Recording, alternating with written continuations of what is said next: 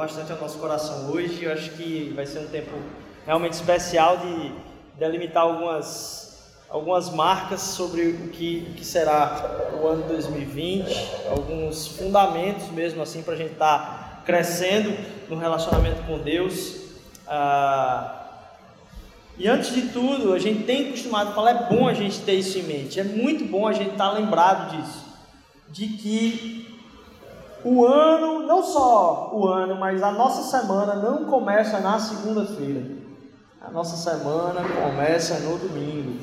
E a gente saber que a gente está abrindo espaço para começar isso de forma a estar tá se abrindo para Deus, recebendo de Deus para dizer, olha, quando, quando as pessoas vão dar início ao seu trabalho, a sua semana de trabalho, Deus já estava trabalhando no meu coração antes disso. É muito bom a gente ter muito essa noção de dar sempre prioridade a Deus em tudo. Então, não só a gente entender que o tempo reservado para a gente estar tá em comunidade aprendendo aqui é esse, mas saber que Deus precisa ter prioridade no meu coração eu começar o meu dia, eu começar lá na segunda-feira, sabendo dizer, olha, Deus já falou coisas ontem, Pai, constrói altares aí essa semana, a partir de tudo que a gente vai vivenciar. Ah, sei que alguns de vocês estão assim também poxa, estava descansando tanto, amanhã volta um ritmo pesado, talvez. Muitos já começaram essa semana, ah, mas a gente manter-se focado naquilo que é fundamental para a nossa fé no início desse ano, apesar, parece que já passou muitos dias do início do ano, né? mas a gente está no primeiro domingo ainda, então a gente manter-se focado naquilo que é o fundamento da nossa fé é muito importante. Para isso eu vou pedir que você abra lá em Salmos 119, o Salmo 119. A gente vai ler ele inteiro aqui. Brincadeira.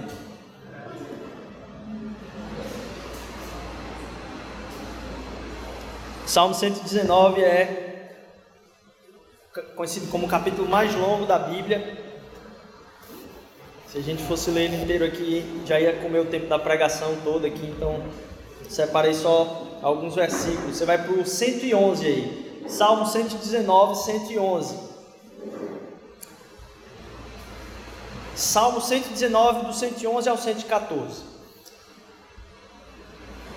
Os teus testemunhos tenho eu tomado por herança para sempre, pois são gozo do meu coração, são alegria do meu coração. Inclinei o meu coração a guardar os teus estatutos para sempre até o fim. Odeio os pensamentos vãos, ou a duplicidade, ou dubiedade em algumas Bíblias aí. Mas amo a tua lei. Tu és o meu refúgio e o meu escudo. Espero na tua palavra. Amém. É difícil a gente falar isso com o ardor que o salmista colocou aí na palavra. Mas quem dera isso fosse realidade no nosso coração neste ano que se inicia que eu espero na tua palavra, eu tenho por herança os teus estatutos e neles eu me alegro para sempre. Que isso seja talvez o, o, o, o caminho para o qual a gente olha, mesmo quando a gente sai por atalhos. Na semana passada a gente falou sobre fazer planos. A gente falou sobre como a gente pode semear no ano de 2020. E a gente falou não só como semear, mas onde semear. Não só na nossa vida, mas no nosso coração. E aí eu, eu, eu realmente coloco uma sugestão para que você possa partilhar essa mensagem com outras pessoas. Se você não estava aqui semana passada e ainda não teve a oportunidade de ouvi-la, que você vá nas redes, a gente tem lá todas as pregações gravadas e você possa ah, ouvir esta pregação. Acho que esta que a gente vai tratar hoje aqui segue aí montando em cima da que a gente falou da semana passada. Então eu realmente sugiro a você que você vá em busca aí da pregação da semana passada também. A gente falou sobre onde semear, onde a gente pode tratar o investimento dos nossos planejamentos para esse ano e como planejar as coisas para o que o meu coração vai se tornar, não só o que vai acontecer na minha vida, mas no que eu vou me tornar dentro do meu coração, como ter um coração talvez, como é o meu propósito de partir para vocês mais grato ser mais grato a Deus pelas pequenas coisas. Mas talvez Deus queira falar muitas outras coisas para você. O meu objetivo hoje é centrar a habitação do nosso coração, então, em Jesus, como ponto de partida e manutenção do nosso ano inteiro. Como é que a gente pode falar disso? Porque a gente pensa muitas mudanças para janeiro. Mas eu não estou falando aqui de, uma, de um janeiro de mudanças. Eu não quero falar aqui de um, um 2020 de mudanças. Estou pensando aqui a respeito de uma vida centrada em Jesus, dirigida por Ele, guiada por Ele, submissa a Ele, serva dele, como um todo, não só um janeiro, mas a vida como um todo, tendo habitação em Jesus. O salmista coloca aí, num dos versículos, versículo 112, ele começa dizendo: Eu inclinei o meu coração a guardar os teus estatutos ou os teus mandamentos, para sempre até o fim. Eu inclinei. Vocês vão talvez ver algumas outras palavras no coração de vocês, no, no, na, na tradução de vocês. Vocês podem encontrar palavras semelhantes, mas essa, essa direção que ele coloca com o sentido de inclinar é interessante porque parece que o nosso coração, ele não, naturalmente, ele não está na posição que é de buscar os estatutos, os mandamentos de Deus. A posição natural do nosso coração é distante disso. Para isso, o salmista fala a respeito de uma mudança que precisa acontecer no coração. Então, ele fala do sentido dele inclinar o coração dele para que isso aconteça. É verdade que isso acontece na nossa vida, porque talvez você se lembre do, do dia em que Deus alcançou o seu coração e você disse: Senhor, minha vida é tua, eu quero te entregar a minha vida. E então daí para frente seria assim naturalmente. E você viveria isso sem percalço, você não cairia, você não tropeçaria na sua própria raiva você não tropeçaria na sua inveja, você não tropeçaria no seu ardor luxurioso, você não tropeçaria na sua ganância, você não tropeçaria na sua, ah, no seu alto flagelo aí de ficar se martirizando, ah, eu sou coitadinho tal, e você talvez enxergasse que Deus ia fazer no seu coração uma obra onde naturalmente o seu coração se inclinaria para Ele. O que o Evangelho faz com o nosso coração é desatar as cadeias quebrar as cadeias para dizer para o nosso coração assim: olha, você pode se sentir preso, mas as algemas estão soltas. Sua mão está dentro delas, mas as algemas estão soltas. Não é que a gente não vai, às vezes, se sentir preso. Mais ainda, a gente vai entender que para que isso aconteça, eu preciso inclinar o coração. E estava ouvindo uma pregação recentemente que mexeu muito comigo, a respeito de alguns hábitos que tem que ser feitos no nosso coração para que isso gere vida. Alguns desses hábitos eu achei muito interessante decidir trazer aqui. Deus tem falado muito dessa guarda, como a gente falou lá no domingo passado, do, do meu coração. Como é que Deus pode me usar para guardar o meu coração? Não só é natural, não é natural, porque às vezes no, no ímpeto de a gente querer tudo pronto, a gente perde o sabor de muitas coisas. Eu, quando casei, eu tinha uh, muita vontade, eu não sei porquê, o que é que deu na minha cabeça, mas eu tinha muita vontade de comer muita porcaria. Então, uma das alegrias do início do meu casamento era eu poder comprar lasanha congelada. Tem coisa melhor do que comida congelada? Tem muita coisa, né? Mas a ideia de que está tudo a um botão de distância, de que você vai colocar lá, apertar o botão, sentar no sofá e quando estiver pronto, você não precisa fazer mais nada, já está pronto ali, é fantástica. Você não precisa acompanhar nada, você não precisa preparar nada, está tudo preparado. Você aperta o botão, está filé. Parece que na vida da gente, de relacionamento com Deus, a gente pensa que é isso, assim, vou para a igreja está resolvido. Deus vai fazer tudo aqui. Eu tô pronto, volto para casa, vivo minha vida horrível do mesmo jeito. E aí eu acho que em algum momento a minha vida espiritual vai caminhar do jeito que ela estava pronta para caminhar, suposta daquele jeito, sem precisar de nenhum acompanhamento meu. O fato é que com o tempo é óbvio, eu fui enjoando de tanto nesse miojo e tanta lasanha. Até mesmo do mínimo que a gente sabia fazer no começo, que era uma quantidade de tapioca que eu já comi. Eu fiz tem a maratona de série de Netflix, eu fiz uma maratona de tapioca. Era tapioca de todos os tipos, assim, com todos os sabores, todos os recheios a gente tinha. Não, nem esses caras que vendem na rua tinham tanto sabor de tapioca quanto a gente tinha. Mas com o tempo você vai, lógico, perdendo o, o sabor daquilo ali. O fato é que com uma comida bem feita, você precisa acompanhar. Você precisa ver o ponto, não é não, André? Você precisa acompanhar de maneira profunda. Tem um jeito de colocar na panela, tem um tempo de colocar na panela, tem a quantidade de cada coisa para colocar na panela, as sequências de tudo. Há de acompanhar o fogo. A facilidade, né? Na cozinha, trata de uns, um, um, um, um produto que está congelado.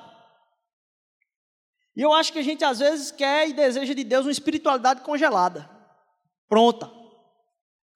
Num relacionamento com Deus onde eu saiba, Rodrigo, o que é que é o certo e o que é que é o errado? O que é que eu tenho que fazer, o que é que eu não tenho que fazer esse ano? Deus, faz o que tu tem que fazer na minha vida esse ano. Como se a gente quisesse algo pronto. E o que Deus quer para a gente não é entregar um pacote congelado de espiritualidade, Ele quer um relacionamento constante conosco. Não tem como deixar de lado. Porque senão ou vai queimar, ou vai apodrecer, ou vai. Não tem como que Deus quer contato constante conosco. E a gente começa a entregar a nossa vida a outras coisas que não a Deus, querendo que a nossa espiritualidade seja virtuosa, querendo que a nossa espiritualidade cresça. Sabe aquela frase quando você diz, poxa, Fulaninho quebrou meu coração, Fulaninha quebrou meu coração. Se quebrou, é porque estava na mão dele o seu coração. Se quebrou, é porque estava na mão dela o seu coração. Onde a gente entrega o nosso coração, está à mercê.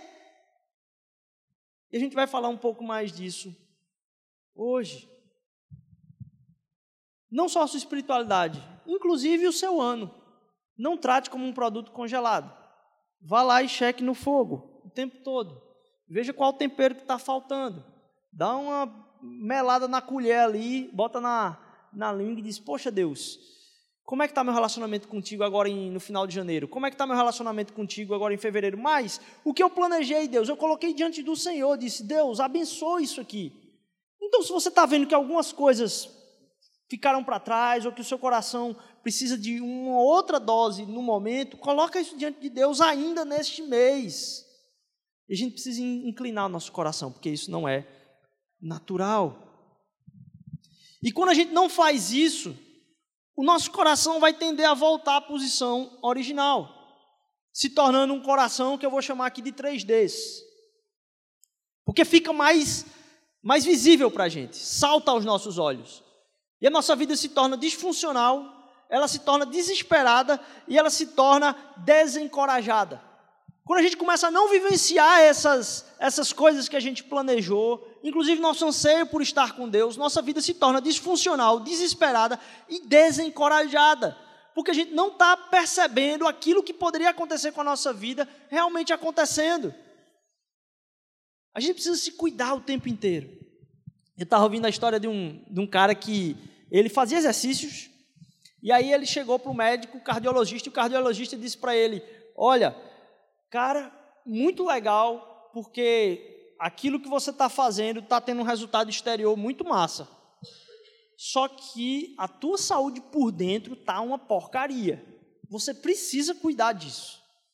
Você precisa cuidar porque senão você vai parecer perfeito por fora, mas aí algum dia você vai estar tá correndo e quando você estiver correndo você pode ter um ataque do coração e cair ali do infarto na hora.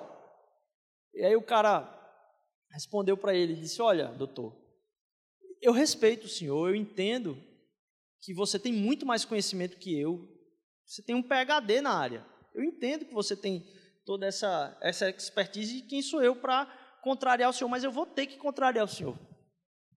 Eu vou ter que divergir do que você está falando aí. Eu não concordo com isso porque isso vai ser impossível de acontecer, porque eu não corro.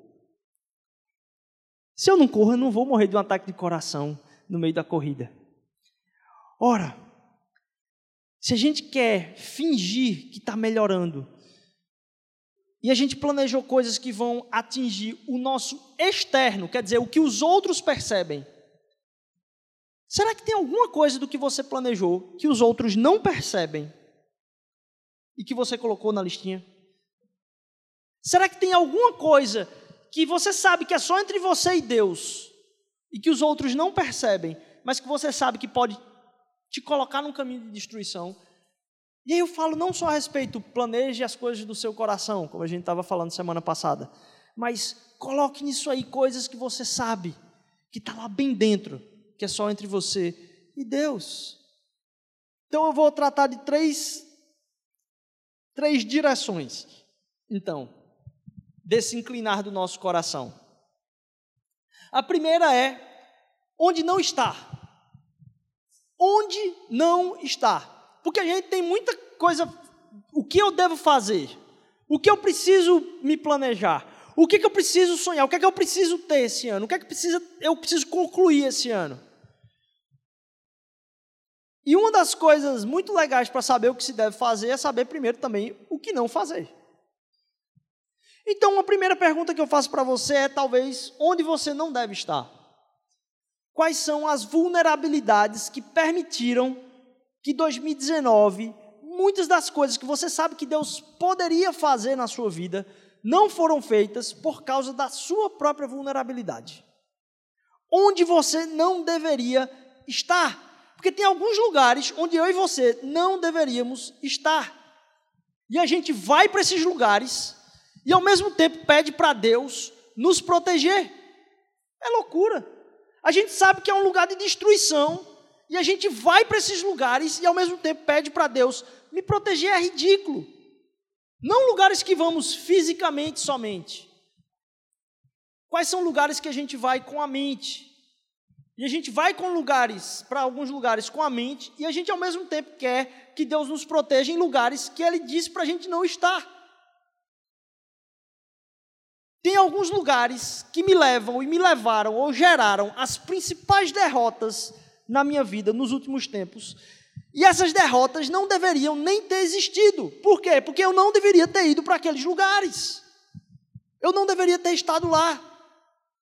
Toda vez que você vai lá, você julga mais. Toda vez que você passa por lá, seja fisicamente ou mentalmente, você não só julga mais, você tem mais raiva. Você começa a odiar os outros. Toda vez que você vai lá, você se compara mais. Toda vez que você vai lá, você sente um, um, vazio tremendo. Mais do que isso, toda vez que você vai lá, você tem um sentimento de estar perdendo algo. Por que você volta lá? Será que você decidiu alguns lugares para não ir esse ano, com a sua mente e com o seu corpo? Porque se você não fez isso, seu 2019 foi sensacional. Tem nada de ruim no seu 2019. Perfeito. Seu 2019 foi perfeito, não precisa mudar nada, né? Tem nada que Deus colocou no seu coração e disse: Eu queria fazer isso na tua vida, mas tem algumas coisas que você precisa tratar. Porque se tem, começa a pensar quais são os lugares que você não vai se deixar, não vai permitir ir em 2020.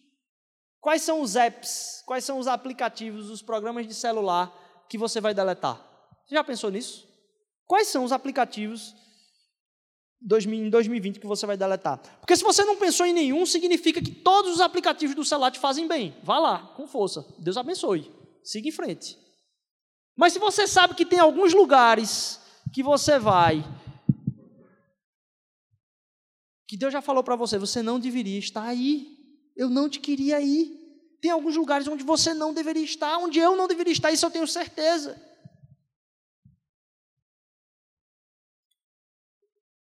Mais do que isso, você não precisa só estar tá lá, porque hoje a gente tem a pressão de estar em alguns lugares, mas a gente tem a, uma pressão ainda maior de provar algumas coisas. Deixa eu.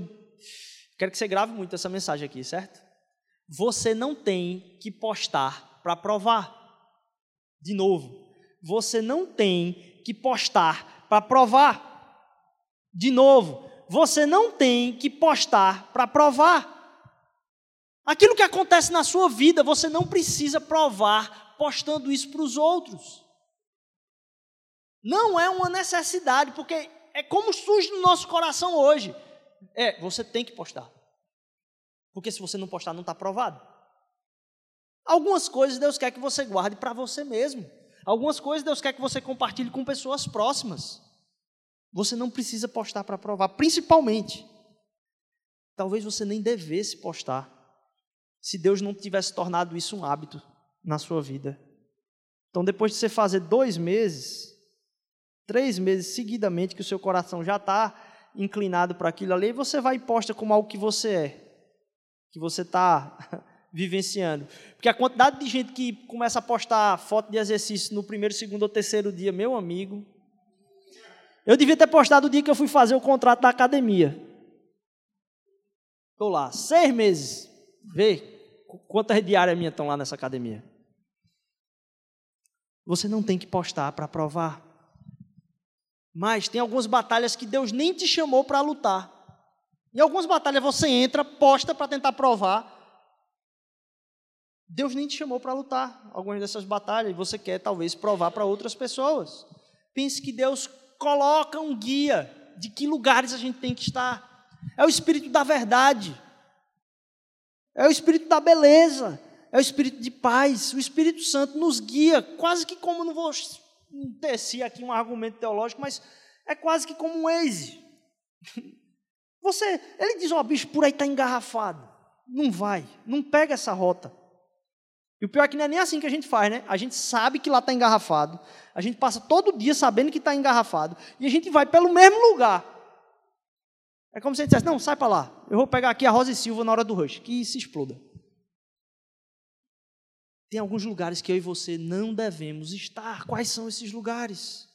Porque senão você pede para Deus te livrar do diabo, mas adora quando o diabo liga para o interfone assim, você atende o interfone e ainda ama descer para o playground com ele. Aí o diabo liga para o interfone, você atende, desce para o playground com ele e fica pedindo para Deus te livrar do diabo. Me livra do caminho do mal. E desce para brincar no playground com ele.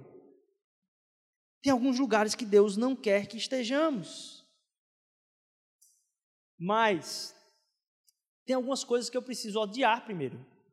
Tem algumas coisas que eu preciso odiar primeiro. Lá no texto que a gente leu, você vai ver o salmista falando no 113. Eu odeio as dubiedades, eu odeio os pensamentos vãos e amo a tua lei.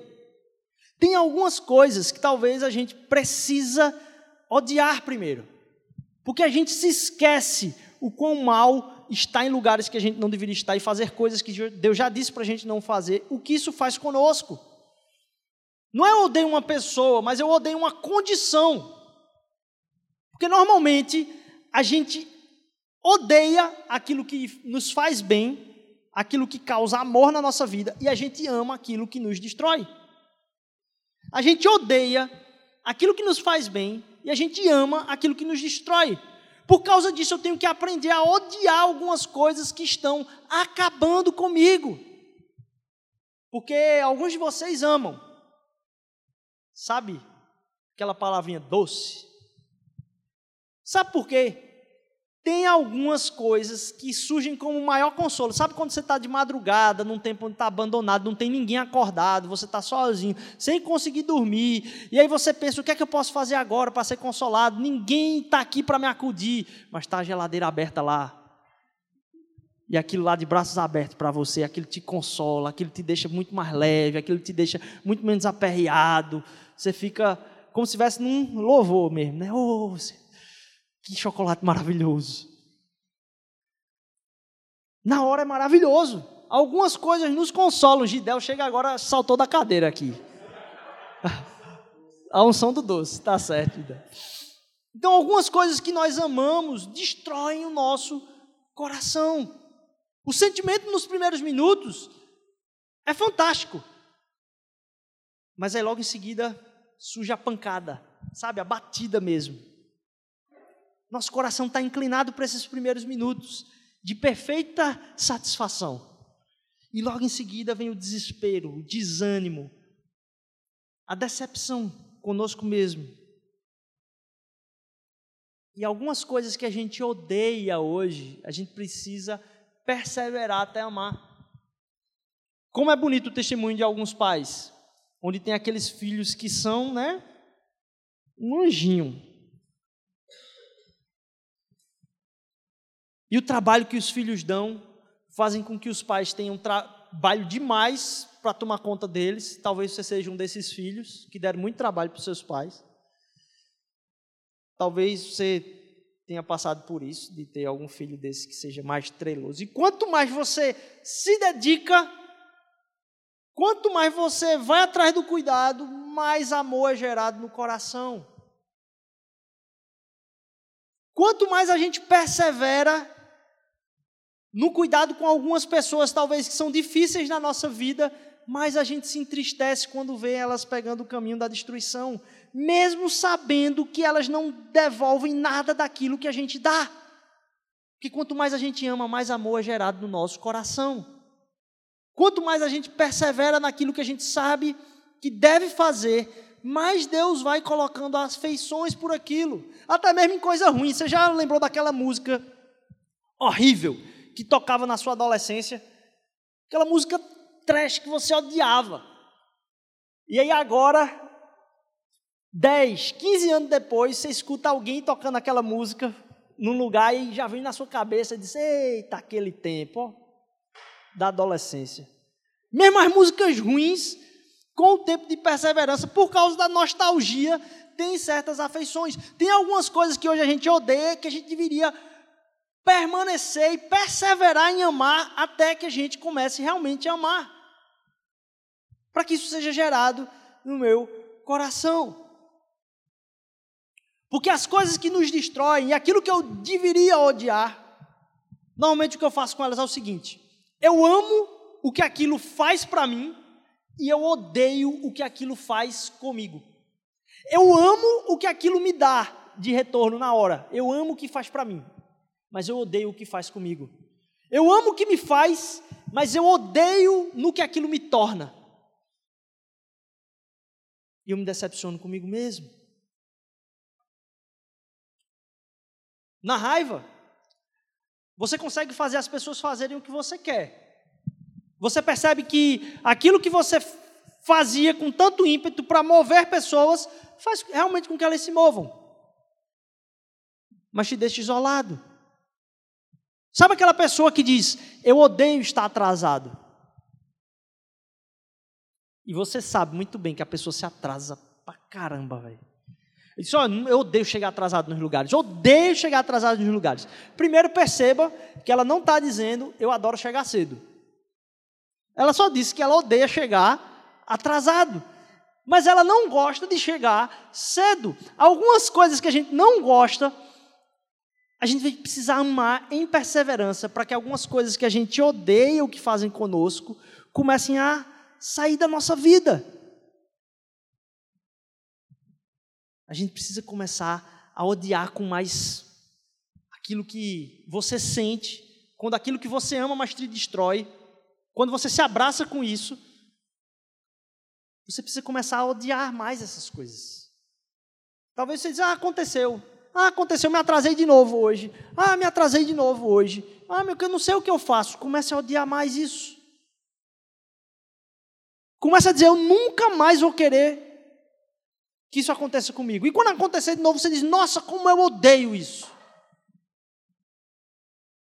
Para que você comece a amar, a ter mais perseverança em amor pelas coisas que Deus quer fazer na sua vida. Que eu e você comecemos a odiar mais o pecado. Porque muitas das coisas que acontecem na nossa vida que nos distanciam de Deus acontecem porque a gente não odeia tanto o pecado a gente lida com ele. Como alguma coisa de doença na nossa vida, a gente lida com o pecado como se fosse algo neutro e que de vez em quando aparece para nos atormentar. Não é. A gente precisa odiar mais as coisas que nos distanciam de Deus. Odiar mais o pecado que tem tomado conta do meu ser em várias áreas, seja na inveja, seja, de novo, em ficar reclamando de tudo seja em estar tá tendo atração por pessoas que eu não vou me comprometer com elas, seja por entregar mais meu coração a qualquer outra coisa, a qualquer vício, acima de Deus. A gente precisa começar a odiar mais aquilo que nos distancia de Deus. Para que não tenha tanto poder sobre a nossa vida. Porque normalmente o que acontece é aquilo nos faz ter um, um sentimento ruim. Mas a gente pensa, foi tão bom. Foi tão legal poder comer tanto nessa virada de ano. Né? Você fica triste com o peso, mas foi legal comer. Acabando com a sua saúde, mas foi legal comer. E aí você leva isso para o ano inteiro. E tem uma vida sem saúde nenhuma. Então, primeiro, onde você não deveria estar? Segundo, o que, que você deveria odiar? Quais são as coisas que você deveria odiar mais em 2020? Eu não estou falando de pessoas, não, tá, pessoal? Que às vezes, né, você fala assim, ah, você tem que pisar no inimigo, o cara está pensando no chefe. Não, né? O diabo não vai te atacar, ele disse aquele miserável do meu patrão. Não, não é isso, não. Que o evangelho, ele nos faz amar pessoas e ter uma luta conosco mesmo de batalhas que o diabo está travando no nosso coração. E por último, onde é o meu esconderijo? que o meu esconderijo se torna a minha esperança. Qual é o meu esconderijo? Onde é o meu esconderijo? Qual é o meu refúgio? Porque quando surge aquilo que a gente falou que sobressalta, o que é a desesperança, o desespero e o coração disfuncional, a gente tende a ter uma vida apodrecida, uma vida onde os rios de água viva não fluem a partir dela. E quando houver o ataque,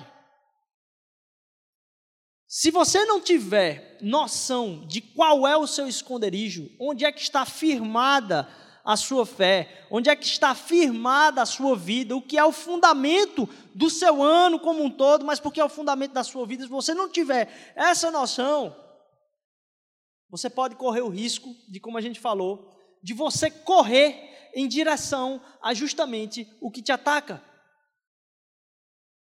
Porque como a gente tratou semana passada, a gente não tem garantias do que vai acontecer no ano de 2020. Algumas coisas vão acontecer, talvez, que sejam percalços e obstáculos para muitos dos nossos planos. Mais do que isso, pode acontecer algumas coisas que vão nos tirar do eixo. A gente não tem como ter controle sobre tudo que vai acontecer nesse ano. Mas quando o ataque começa, não há tempo de escolher onde se esconder. Você não consegue achar lugar de refúgio quando o ataque começa. Na verdade, se você não preparar antes, você vai ficar completamente desnorteado. Você vai levar umas pancadas muito antes de achar um lugar, um esconderijo, quando o ataque começa. Eu me lembro que teve uma época que Recife estava com a quantidade de assaltos, assim, num nível exacerbado. Ainda é, né? Mas exponencial do que é hoje. E você andava na rua o tempo inteiro, olhando para um lado e para o outro. Não tinha assim, essa possibilidade de ter o, o. Não é não andar com o celular na mão. Você não podia andar com nada no bolso. Você deixava relógio em casa. Você não fazia nada. Eu andava muito de ônibus. Já tinha sido assaltado algumas vezes. E eu me lembro que eu andava o tempo inteiro, tentava ficar tranquilo, porque toda esquina que eu passava, eu olhava o quarteirão, e olhava quais eram os prédios que tinham a guarita mais fácil de correr se acontecesse alguma coisa. E não era em lugares escuros, não, era em cada esquina. Podia ser no raiar do dia, no lugar mais claro e mais movimentado. Eu olhava para todos os quarteirões, enxergando. Não, aquela guarita é melhor, aquela guarita é melhor, ali dá para correr mais fácil, qual é o primeiro lugar de fuga. Isso porque eu sabia que não dava para pensar na hora que o cara estivesse vindo na minha direção. Eu tinha que saber antes para onde eu ia correr. Eu lembro que tinha uma que eu tinha que saber antes, que não tinha como ter brotado na hora, que uma vez um cara vinha mesmo. O cara vinha de frente para mim assim, e eu vi que ele saiu no meio da rua, eu, na mesma hora, estava no meio do asfalto, assim, numa rua mais vazia, o cara veio de frente. Como eu já tinha pensado nisso antes, foi fácil na hora. Eu estava indo para a igreja, eu só levantei a mão e disse, ei, cara, como se tivesse alguém atrás dele. Na hora que eu fiz isso, ele baixou a cabeça e seguiu pensando que tinha alguém atrás, não tinha ninguém atrás dele. Eu achei que não ia funcionar, foi um arriscado, mas a questão é, eu pensei antes, eu nunca teria pensado isso na hora. Qual é o seu refúgio? Não é que você não vai ser atacado, mas que saberá para onde correr quando for atacado. Eu já determinei onde vou me refugiar, qual vai ser meu esconderijo, antes mesmo dos ataques. Porque eu não posso pedir para Deus me proteger de novo do inimigo para o qual eu corro para os seus braços. Se a gente não tiver o refúgio, se a gente trocar o refúgio por aquilo que nos destrói, porque normalmente essas coisas se tornam refúgios. Se a gente não mudar esses refúgios, talvez muita coisa aconteça externamente, mas você sabe o que acontece internamente no seu coração. Eu guardei a tua palavra no meu coração para que eu não peque contra ti.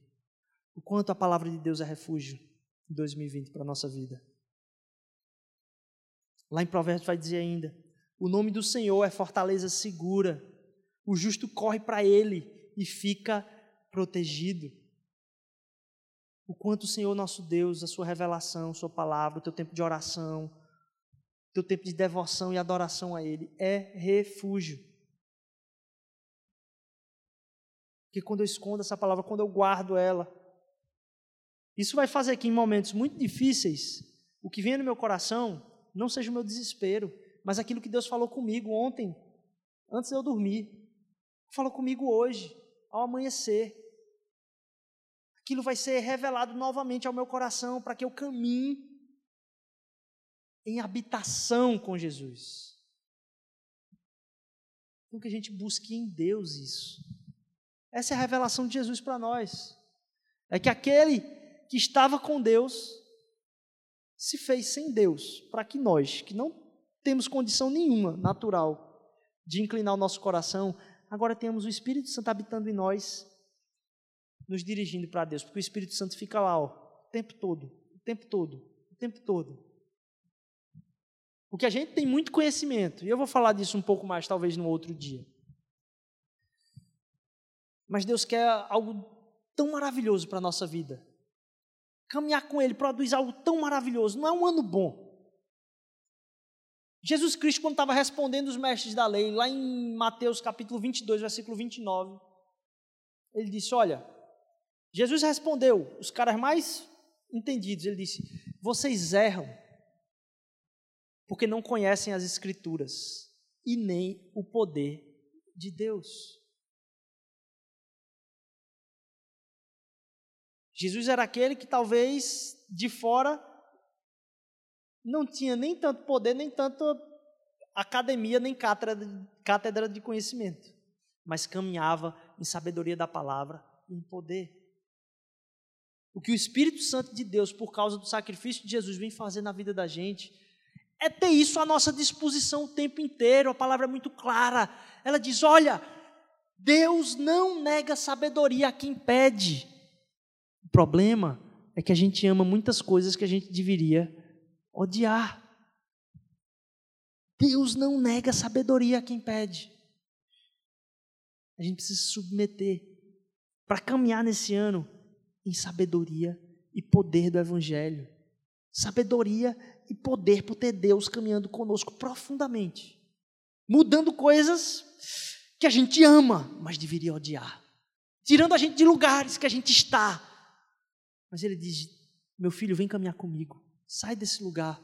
Tira a tua cabeça desse lugar. Às vezes, não vai fisicamente nesse lugar. Tu sabes o que acontece contigo. Você sai de lá triste. Você entra de lá feliz da, entra lá feliz da vida, achando que aquela noite, aquele dia vai ser maravilhoso. Mas você sai de lá devastado, sabendo que não é o que você deveria fazer. O Evangelho é poder para a nossa salvação. Não é nem o meditar no Evangelho que é poder na, na para a salvação. É o próprio Evangelho que tem poder. O Evangelho em si tem poder, não é o que você faz com o Evangelho que tem poder. O Evangelho tem poder. Por isso, se eu e você meditarmos no Evangelho, gastarmos tempo com a nossa mente e coração depositada no Evangelho, isso vai nos transformar. Por quê? Porque aquilo tem poder. O sacrifício de Cristo tem poder para transformar o nosso ano de uma forma tremenda, mudando o íntimo do nosso ser, mudando o nosso coração, nos distanciando de lugares que a gente não, não devia ter ido. nos colocando nos lugares onde a gente deveria habitar, gerando e mostrando para a gente o lugar de maior refúgio da nossa vida e nos mostrando também coisas que a gente deveria começar a odiar. O Evangelho tem sabedoria e poder para a nossa vida. Que nosso ano 2020 tenha no nosso coração hábitos que nos levem para mais perto de Deus. Saindo de lugares onde a gente não deveria estar, odiando as coisas que nos afastam de Deus, que a gente sabe que deveria odiar, mas continua amando. Paulo diz: aquilo que eu não quero, aquilo que eu odeio, eu detesto, aquilo que eu não quero fazer, eu faço. E as coisas que eu queria fazer, eu não faço. Porque meu coração está inclinado para um outro lado. Inclinei o meu coração a guardar os teus estatutos para sempre, porque tu és o meu refúgio e o meu escudo. Eu espero na tua palavra. Vamos orar, ficar de pé, que a gente, esse ano seja realmente um ano de reorientação do nosso coração, que a gente louve a Deus, que a gente celebre o nome dEle, que a gente incline o nosso coração. Pai, incline o nosso coração para Ti, Senhor. Espírito Santo, faz de Jesus o nosso refúgio, Pai.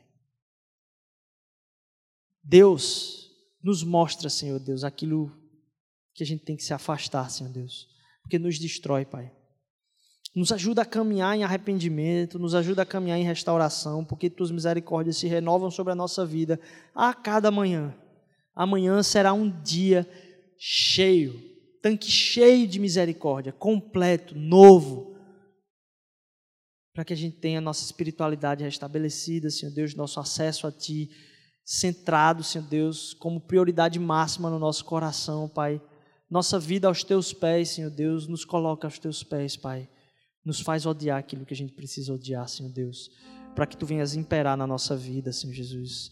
Tira os amores estranhos do nosso coração, Pai. Nos coloca na rota, Senhor Deus, de beber da fonte de água viva. É o que eu te peço em nome de Jesus sobre cada um aqui, Senhor Deus. Dá um ano pleno, Senhor, de sabedoria, Senhor Deus, de encontro com a tua palavra, Senhor Deus mas de experimentar o poder da tua plenitude em nós. Em nome de Jesus, amém.